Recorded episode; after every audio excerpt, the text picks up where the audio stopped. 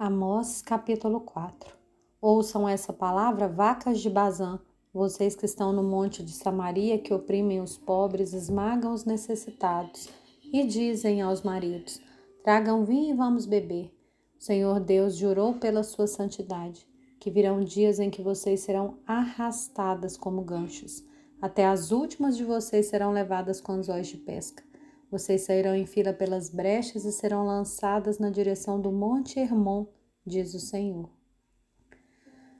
Venham a Betel e pequem, venham a Gilgal e pequem ainda mais. Cada manhã tragam seus sacrifícios, de três em três dias os seus dízimos, ofereçam sacrifícios de louvor com pão levedado e proclamem ofertas voluntárias. Tornem isso público, porque é disso que vocês gostam, ó filhos de Israel, diz o Senhor Deus. Também deixei que vocês ficassem sem ter o que mastigar em todas as suas cidades, e com falta de pão em todos os lugares, mas vocês não se converteram a mim, diz o Senhor.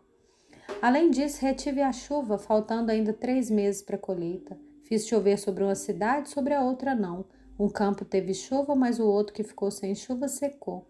Pessoas de duas ou três cidades se dirigiram a outra cidade para beber água, sem conseguirem matar a sede mas vocês não se converteram a mim, diz o Senhor. Eu os castiguei com crestamento e a ferrugem.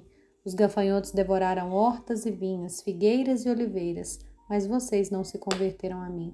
Enviei a peste contra vocês, assim como havia feito no Egito.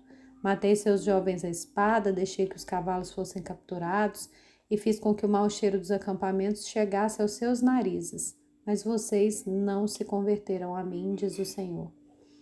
Destruirei alguns de vocês como Deus destruiu Sodoma e Gomorra. Vocês foram como um toco de lenha tirado do fogo, mas não se converteram ao a mim, diz o Senhor. Portanto, assim farei com você, Israel.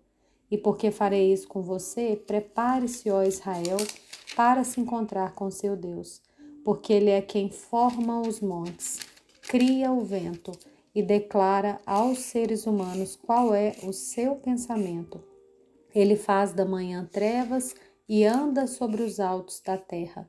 Senhor, Deus dos exércitos, é o seu nome.